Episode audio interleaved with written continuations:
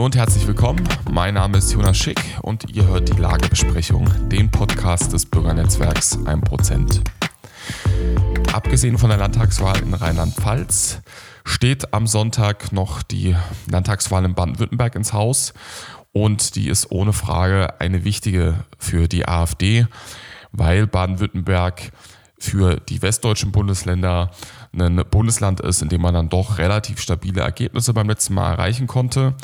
Und zum anderen, weil dieses Bundesland, naja, auch den Konflikt, der in der Partei herrscht, relativ gut abbildet und naja, vielleicht auch entscheidend darüber ist, wo denn der, der Weg in der Zukunft für die AfD ähm, weiter hingeht. Denn er ist der Landesverband von Jörg Meuthen und Alice Weidel. Und wenn man sich auch gerade den letzten Landesparteitag anschaut, dann sieht man, wie tief denn da auch die Gräben sind und wie stark da auch der Konflikt, gerade in Baden-Württemberg, der in der Partei herrscht, ausgetragen wird. Einer, der da auch immer einen Zankapfel für die Parteioberen darstellt, der aneckt mit seiner Art und Weise, der aber auch eine spezielle Herangehensweise an die Politik pflegt, äh, wie man dann in Freiburg nachvollziehen kann, wo er Stadtrat ist, ist Dubravko Mandic. Und gerade diese spezielle Herangehensweise ist aber auch der Grund für seinen Erfolg, dass man in so einer resoluten Art und Weise weiterhin in Freiburg, Freiburg ähm, die Stellung hält. Das ist wahrscheinlich auch eben dieser speziellen Herangehensweise geschuldet. Aber darüber hinaus, der Stadtrat ist ihm jetzt nicht mehr genug, kandidiert ähm, Manditsch für den Landtag in Baden-Württemberg. Und das war der Anlass für uns, mit ihm auf der Lagebesprechung zu sprechen. Hallo, Herr Manditsch, ich begrüße Sie auf der Lagebesprechung. Ja, grüße Sie, hallo.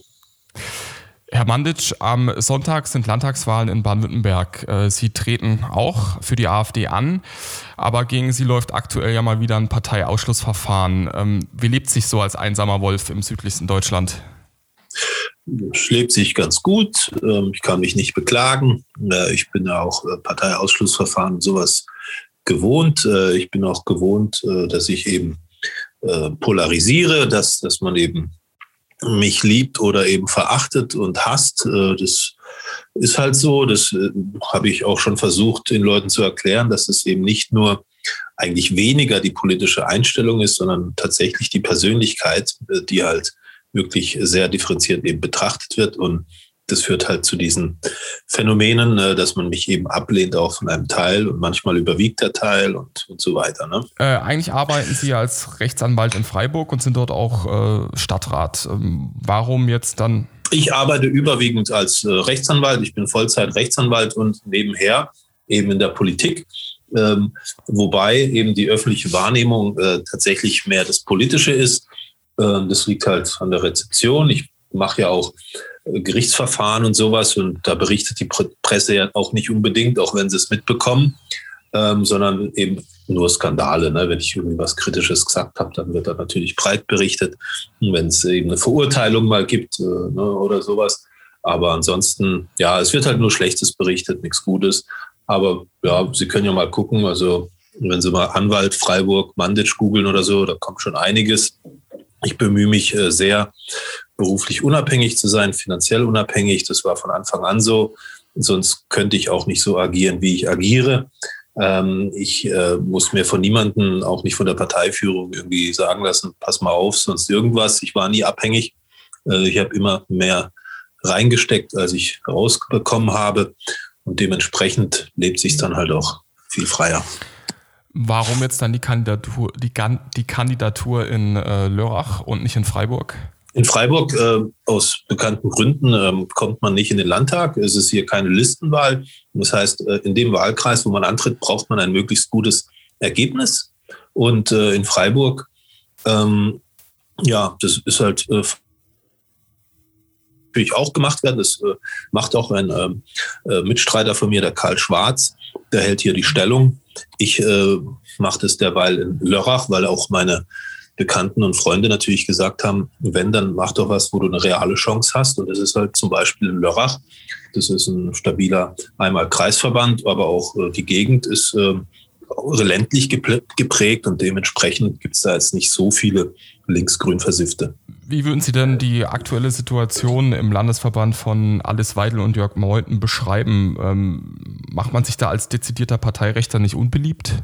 Natürlich, also äh, die, ähm, die Weidel ist halt äh, sozusagen jetzt im, im, so halb im Flügel angelangt, hat er so einen Spagat gemacht. Das ist halt auch ein Erbe äh, von, von, von Kalbitz wahrscheinlich. Äh, der, der, oder Höcke hat es auch so ein bisschen befördert. Ähm, das ist alles ein bisschen undurchsichtig, ähm, kann man halten von was man will. Jedenfalls ähm, hat Weidel dem Druck von Meuthen standgegeben, äh, also nicht, nicht standgehalten. Eine Zeit lang hat es ja gemacht, hat man in der Presse gesehen. Äh, da wurde ich eben nicht direkt äh, äh, mit einem PAV belegt, sondern da wurde rumlaviert, eben heute ein bisschen ausgetrickst. Äh, habe dann auch nicht verstanden, warum er am Ende dann doch äh, sozusagen sich durchsetzen konnte. Wahrscheinlich, weil ich halt einfach nicht nützlich bin. Äh, so, so wird es jedenfalls von, von Weidel eingeschätzt. Die, sie hat hier im Flügel keinen Rückhalt. Das ist halt, dieses äh, Phänomen ist eher so bundespolitisch. Ne? Also in der Fraktion hat sie da irgendwie vom Flügel äh, ne, Hilfe bekommen, aber, aber vor Ort hier geht sie halt nicht als äh, Flügelkandidatin oder irgendwas durch. Das hat sie gerafft und deswegen bringt es auch nichts, dann äh, Personen wie mich äh, irgendwie zu schützen. Und ähm, ja, also das, das, wird, das ist ganz schwierig für sie selber auch. Äh, sie konkurriert halt mit Meuten um diese äh, Liberalen oder was, wie soll man sie alle nennen. Ne? Das sind halt einfach äh, Leute, die halt irgendwie nicht anecken wollen oder die meinen, wenn es Leute wie mich nicht gäbe, dann ging es allen besser. Irgendwie, also dieses Klientel, ähm, die, die, die Vorsichtigen, die irgendwie keinen Ärger mit dem Verfassungsschutz haben wollen, die am besten Opposition machen wollen oder Ärger mit der Regierung zu haben. Ne? Also mit denen äh, konkurriert sie halt mit Meuten und äh, das wird sehr spannend hier. Das ist überhaupt nicht absehbar, wer hier gewinnt. Und ähm, ja, ein ganz großer Gegenspieler von Weil ist halt auch dieser Dirk Spanil, der so ein bisschen hier das Flügellager auch überlagert mit wiederum Allianzen ins Liberallager hinein. Das ist ganz kompliziert bei uns.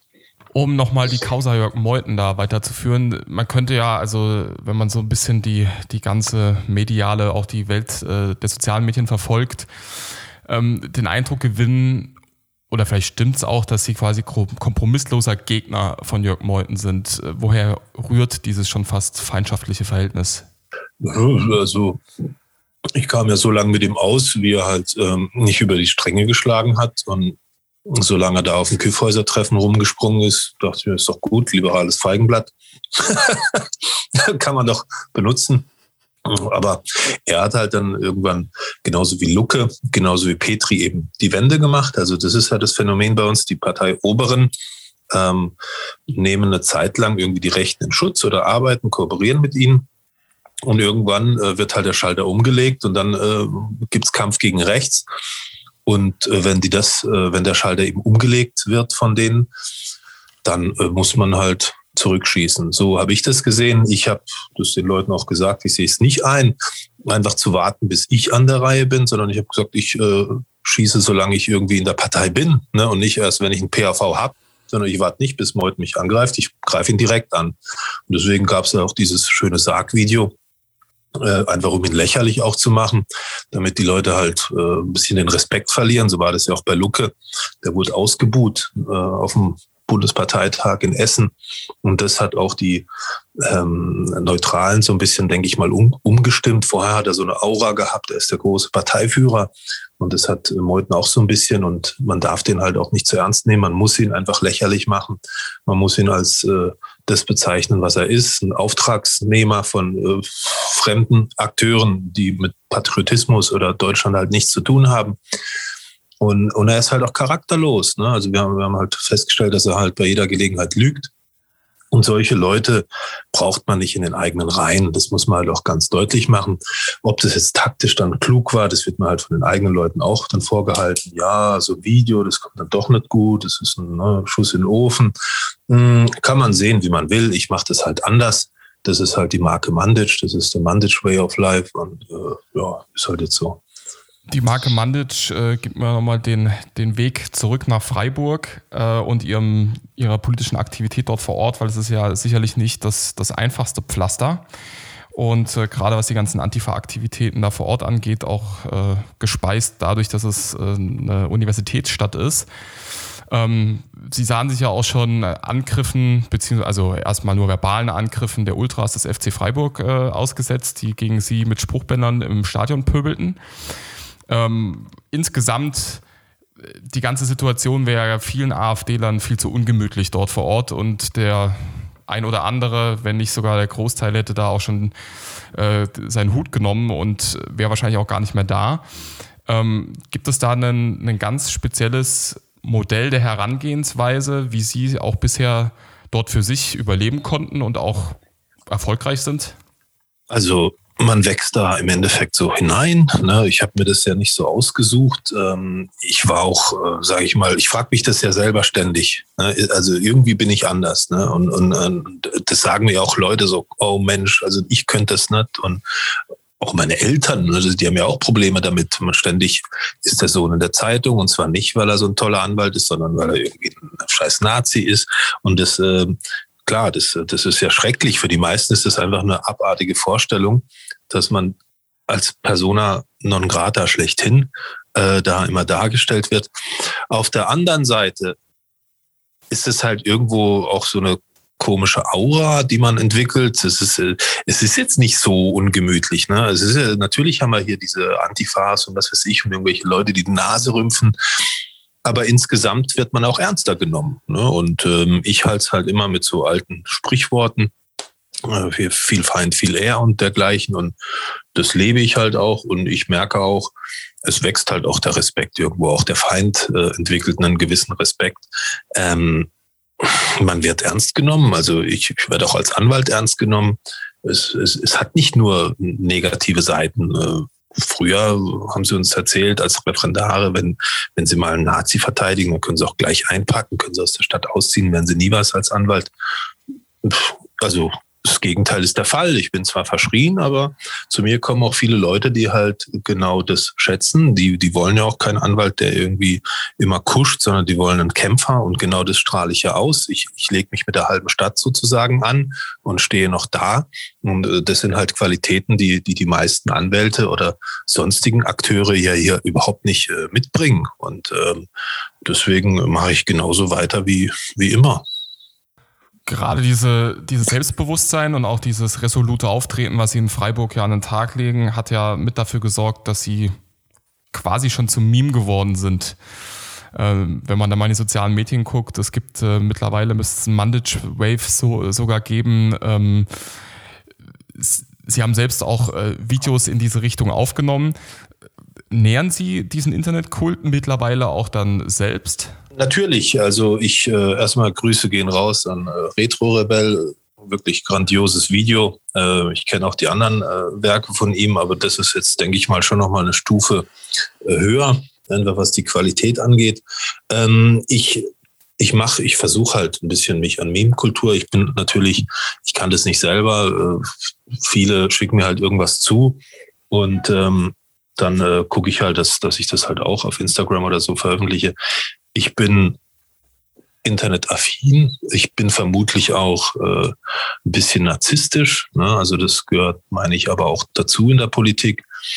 Hm, es muss halt irgendwo ausgewogen sein. Ähm, ich denke, ich mache jetzt nicht zu viel Fotos von mir. Das ist, ne? also man guckt halt, dass man irgendwie cool rüberkommt. Und ja, die Coolness, denke ich, die, die ist auf jeden Fall bei mir da aktuelles Beispiel, Norbert Kleinwächter, also eine richtig peinliche Fritte mit diesem Video mit äh, Marie-Therese Kaiser, wo er irgendwie wie so ein Pädophiler daherkommt, der irgendwie Süßigkeiten jetzt gleich aus der Tasche kramt. Also richtig, äh, da, da gibt's äh, alle Schattierungen bei uns. Und ähm, ja, ich nehme für mich in Anspruch, eben kein gewöhnlicher Politiker zu sein, sondern irgendwas anderes, also neuer Weg, wie man halt auch auftreten kann. Und das versuche ich halt zu vereinen. Ich bin ein bisschen Rockstar, ich bin ein bisschen äh, Rechtsanwalt, ich bin äh, seriöser Politiker, andererseits aber auch äh, so ein bisschen Idol der Jugend, äh, Kraftsportler, Boxer, alles Mögliche. Und äh, all das sieht man ja normalerweise. Vielleicht, klar, Putin, der tut auch ein bisschen damit, ne, mit irgendwelchen Oberkörperfrei-Fotos und so. Das hat man da noch gesehen liegt halt auch daran wahrscheinlich, dass ich halt aus, aus dem Süden, aus, aus vom Balkan komme, da, da, oder auch anders aufgewachsen bin, wie jetzt der gewöhnliche äh, autochtone Deutsche.